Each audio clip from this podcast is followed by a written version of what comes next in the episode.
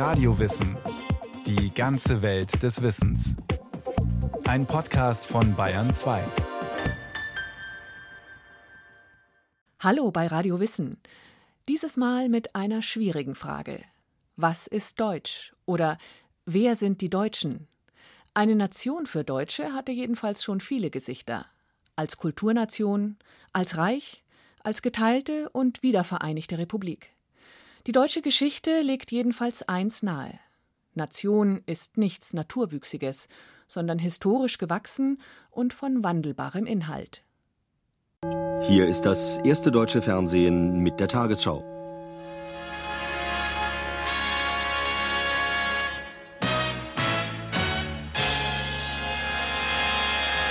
Berliner aus dem Ost- und Westteil der Stadt erklettern die Mauer. Volksfeststimmung beim Wiedersehen am Brandenburger Tor. In der Nacht war es geöffnet worden. 28 Jahre lang seit dem Bau der Mauer am 13. August 1961 haben wir diesen Tag herbeigesehnt und herbeigehofft. Wir Deutschen sind jetzt das glücklichste Volk auf der Welt. 9. November 1989. Die Berliner feiern mit dem regierenden Bürgermeister Walter Momper den Fall der Mauer. Damit beginnt ein neuer Abschnitt der deutschen Geschichte. Nationale Zusammengehörigkeit ist immer auch Gefühlssache. Sie hat mit Identität zu tun, mit Heimat, mit gemeinsamer Sprache, Kultur und Erfahrung. Und doch bilden sich Nationen nicht von selbst und auch nicht ausschließlich entlang dieser Wegmarken heraus. Sie formieren und verändern sich im politischen Prozess, sagt Andreas Wirsching, Professor für neuere und neueste Geschichte und Leiter des Münchner Instituts für Zeitgeschichte. Nation ist in erster Linie eine konstruierte Einheit, die vor allem kulturell im Sinne dessen, wo die Menschen hinwollen, wo sie sich sozusagen vergemeinschaftet fühlen, funktioniert und äh, in keiner Weise irgendwas Statisches ist. Deutsche Nationsbildungsprozesse verlaufen wesentlich komplizierter und dauern länger als die in Frankreich oder England. Das liegt daran, dass Deutschland lange Zeit staatlich zersplittert gewesen ist. Noch in der zweiten Hälfte des 18. Jahrhunderts besteht das Heilige Römische Reich deutscher Nation aus etwa 1790 eigenständigen Herrschaftsgebieten und ist von einem permanenten Gegeneinander der Reichsstände, also der Kurfürsten, Fürsten, Reichsritter und Reichsstädte geprägt. Hinzu kommen konfessionelle Spannungen zwischen katholischen und evangelischen Reichsständen, die auf die Reformation und auf den Dreißigjährigen Krieg zurückzuführen sind, und der Gegensatz der beiden Großmächte Preußen und Österreich, deren Herrschaftsgebiete sich sogar über die Reichsgrenzen hinaus erstrecken. Die Wurzeln dieser Vielfalt liegen im Mittelalter. Frankreich und Deutschland haben sich ja aus dem Karolingischen Reich entwickelt und aus der Reichsteilung des Karolingischen Reiches. Und das Entscheidende ist eben, dass das Ostfrankenreich, das spätere Heilige Römische Reich, eben diese Kaiserwürde sich genommen hat gewissermaßen. Die Kaiser des Heiligen Römischen Reiches halten sich viel in Italien auf. Als Herrscher über die Christenheit beanspruchen sie eine sakrale Würde, was in schwere Konflikte mit dem Papsttum führt. Anders als die französischen Könige können sie aber keine stabile Hausmacht in ihrem Kerngebiet aufbauen. Von ihrer Schwäche profitieren die lokalen Herrscher in den einzelnen deutschen Territorien. Genau genommen ist auch die föderative Struktur der Bundesrepublik noch ein später Abglanz dieser Ordnung.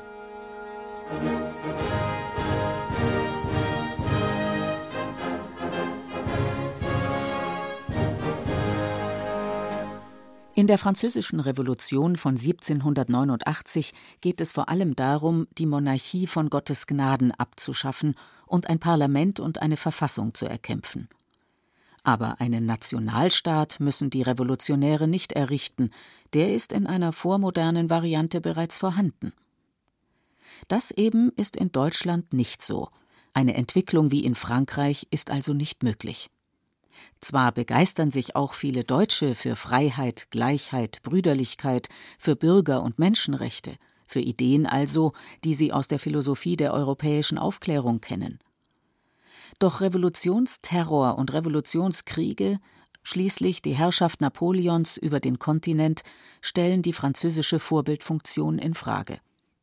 Napoleons Siege versetzen dem morschen Heiligen Römischen Reich deutscher Nation 1806 den Todesstoß. Unter seiner Herrschaft wird die Zahl der deutschen Staaten erheblich reduziert, und in Justiz und Verwaltung kommt es zu entscheidenden Reformen.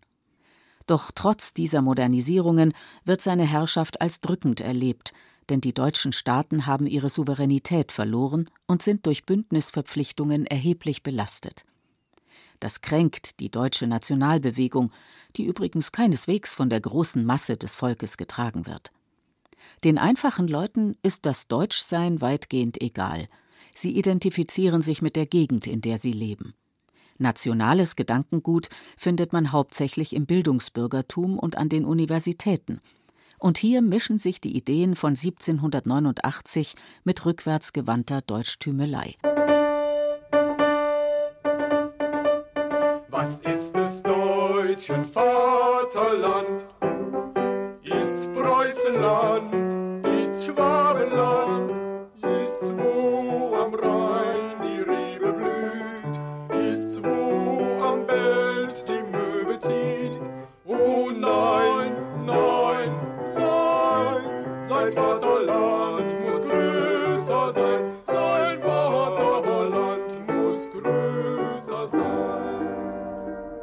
1813 beginnen unter Beteiligung Preußens die Befreiungskriege gegen Napoleon.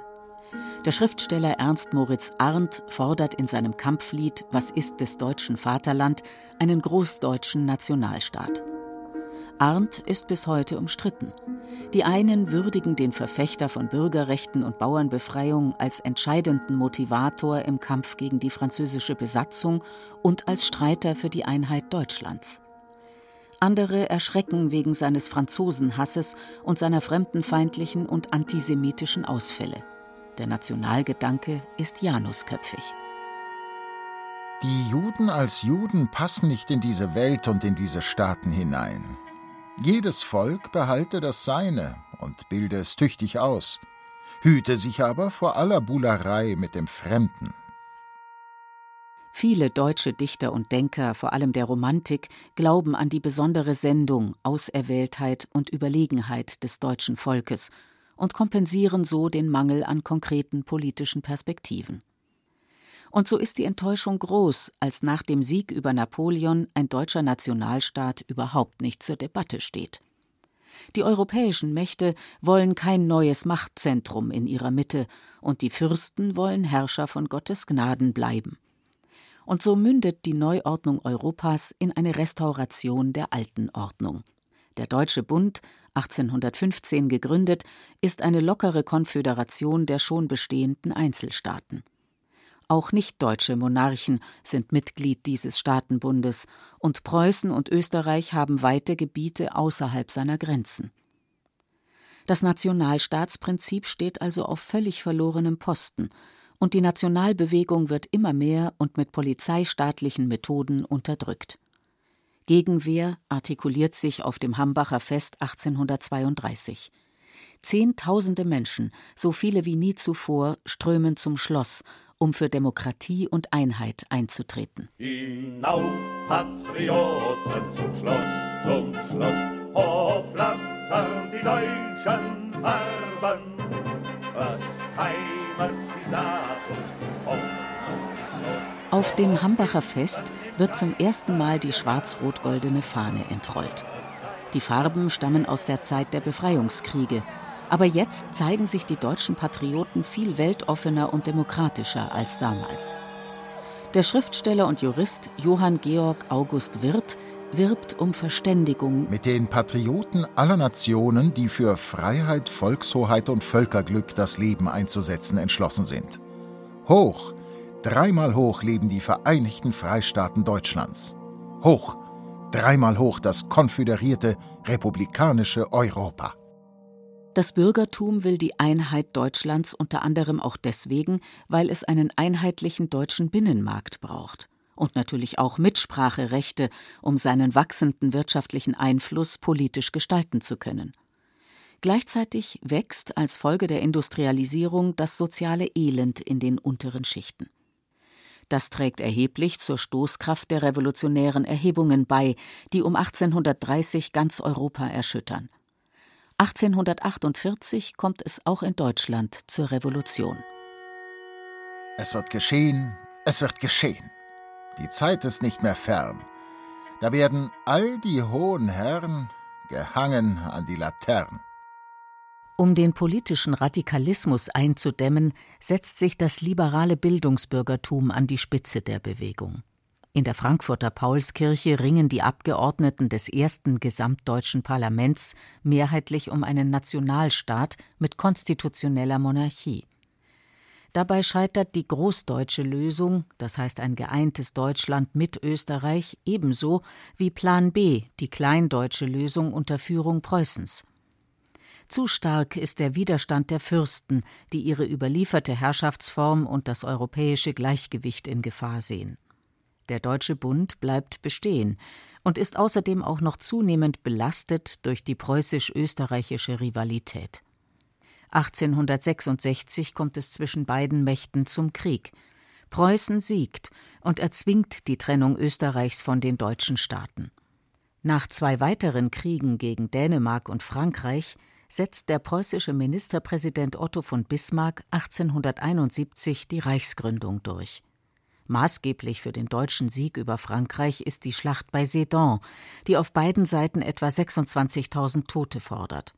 Der Einsatz modernster Waffen weist auf die vernichtenden Kriege des 20. Jahrhunderts voraus. Die kleindeutsche Lösung hat gesiegt, und um ihr etwas Glanz zu verleihen, erwirkt Otto von Bismarck die Krönung des preußischen Königs Wilhelm I. zum deutschen Kaiser.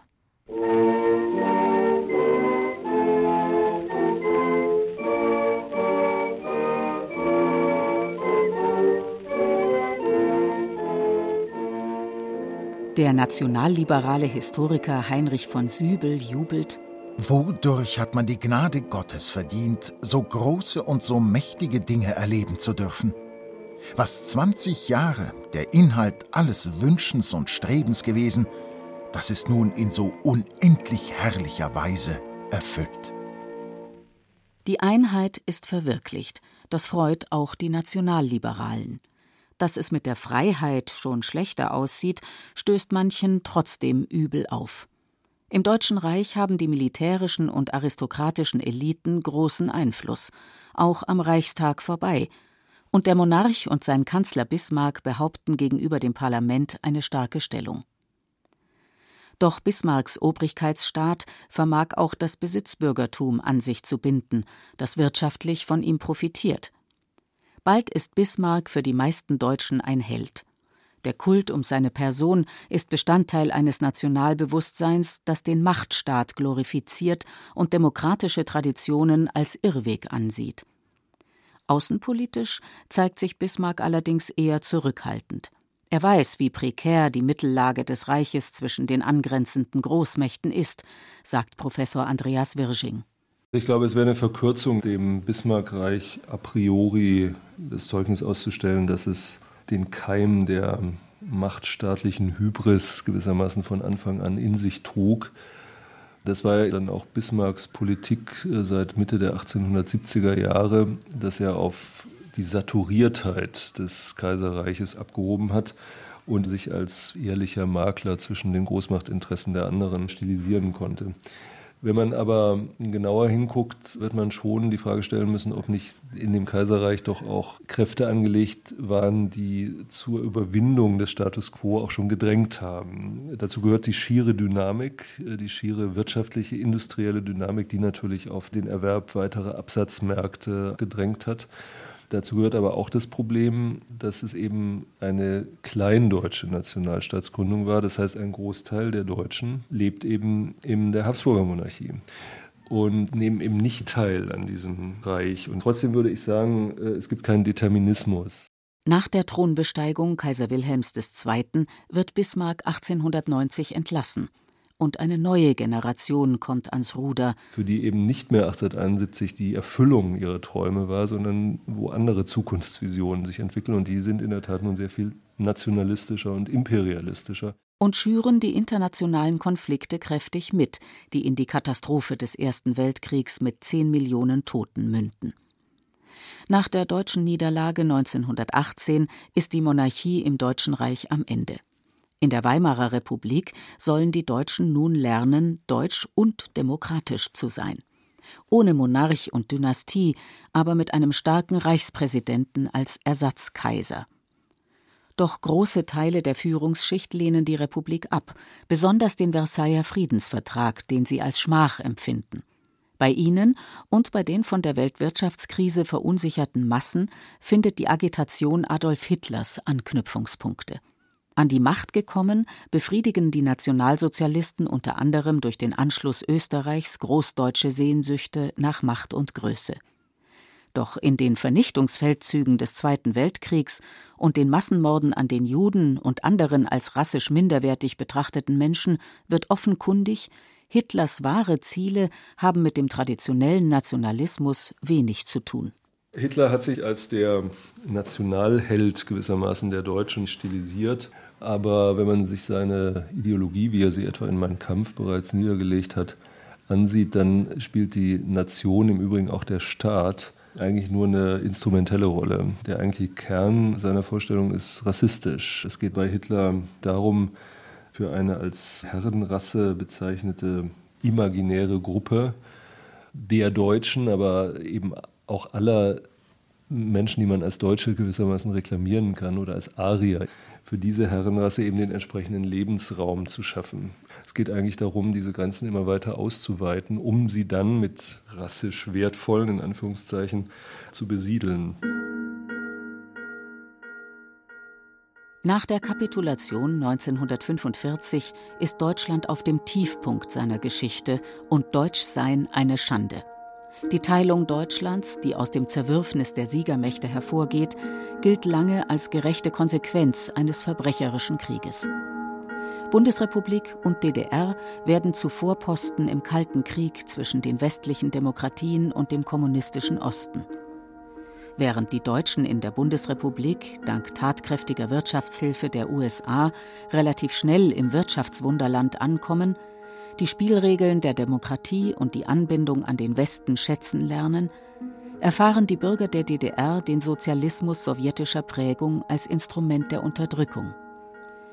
Die DDR versucht zwar in ihrer zweiten Verfassung eine sozialistische Klassennation zu proklamieren, die im Gegensatz zum reaktionären Westdeutschland die progressiven Traditionen der deutschen Geschichte beerbt und weiterentwickelt, aber das kauft ihr so recht niemand ab.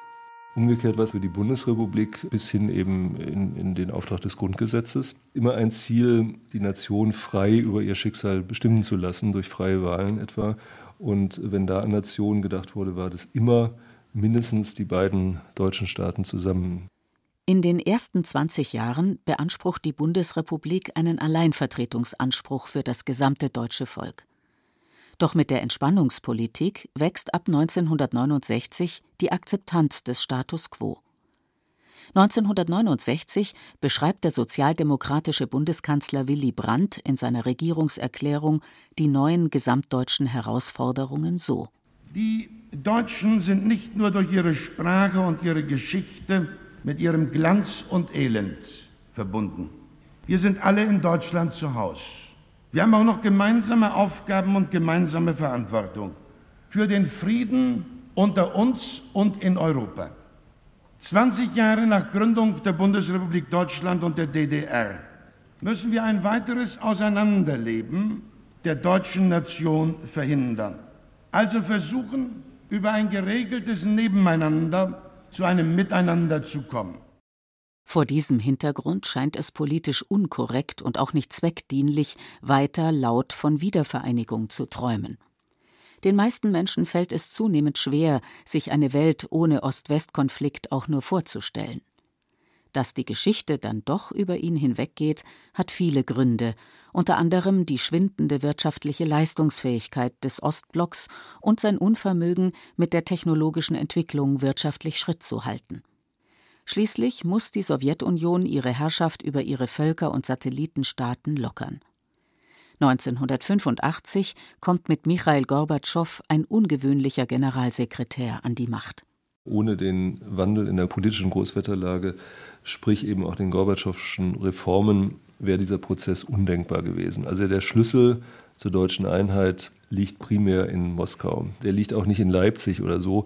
Wichtig ist, dass der Schlüssel dann auch abgeholt worden ist ja, von den Deutschen. Und da spielen natürlich dann auch gerade die Bürgerrechtler und die Demonstrationen in der DDR eine wichtige Rolle. Nach dem Fall der Mauer ist ein gesamtdeutscher Nationalstaat nicht die einzige Zukunftsoption. Viele hoffen auf eine grundlegende Reform der DDR und auf zwei freundschaftlich verbundene deutsche Staaten. Doch die gemeinsame DDR-Identität, falls es sie überhaupt je gegeben hat, ist nicht stark genug, um Menschen zu binden, denen jetzt auch der andere Teil Deutschlands offen steht. Das unterscheidet die DDR von anderen postkommunistischen Staaten, die natürlich als Nationalstaaten, Polen, Ungarn, eine stärkere Einheit gebildet haben, sodass der Staat sich insgesamt gewissermaßen vom Sozialismus, Kommunismus befreien konnte und, und einen neuen Weg finden konnte. Das war für die DDR meines Erachtens nie eine wirkliche Möglichkeit. Und das hängt schon zusammen mit der Idee der deutschen Nation, die eben auch durch die gemeinsame Sprache, durch die gemeinsame Kultur, durch die gemeinsame Geschichte dann doch im Sinne einer Vorstellung, dass man zusammengehört, äh, ihre historische Wirkung getan hat.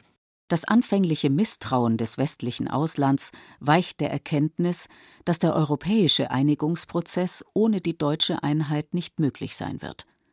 Bereits in der alten Bundesrepublik hat man die Überwindung der deutschen Teilung immer im Kontext der Überwindung der europäischen Teilung gesehen. Ich glaube schon, dass auch die bundesdeutsche Politik, da braucht man nicht unbedingt bei Kohl anzufangen, sondern man kann bei Adenauer anfangen, man kann bei Brandt und aber auch Schmidt weitermachen bis dahin natürlich ein Vertrauenspotenzial schon akkumuliert hatte, dass das gewissermaßen auch abgenommen worden ist von den westeuropäischen Nachbarn, dass das tatsächlich funktionieren kann.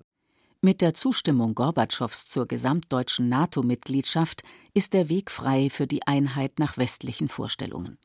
Im August 1990 beschließt die Volkskammer der DDR den Beitritt zur Bundesrepublik, der am 3. Oktober 1990 mit einem Staatsakt in der Berliner Philharmonie gefeiert wird. Bundespräsident Richard von Weizsäcker wirbt um Vertrauen für das geeinte Deutschland. Zum ersten Mal bilden wir Deutschen keinen Streitpunkt auf der europäischen Tagesordnung. Unsere Einheit wurde niemandem aufgezwungen, sondern friedlich vereinbart. Sie ist Teil eines gesamteuropäischen geschichtlichen Prozesses, der die Freiheit der Völker und eine neue Friedensordnung unseres Kontinents zum Ziel hat.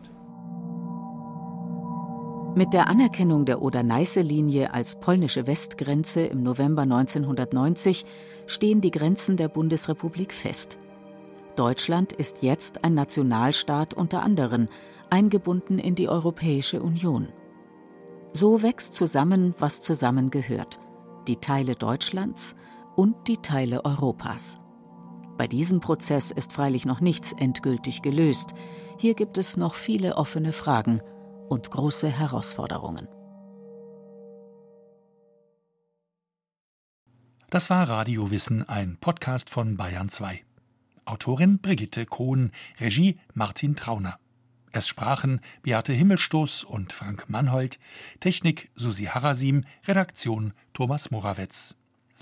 Wenn Sie noch mehr über den Prozess der Wiedervereinigung von Bundesrepublik und DDR erfahren wollen, empfehlen wir die Folge Die deutsche Wiedervereinigung Wir sind ein Volk von Julia Devlin. Und wenn Sie keine Folge mehr verpassen wollen, abonnieren Sie Radio Wissen unter bayern2.de slash podcast.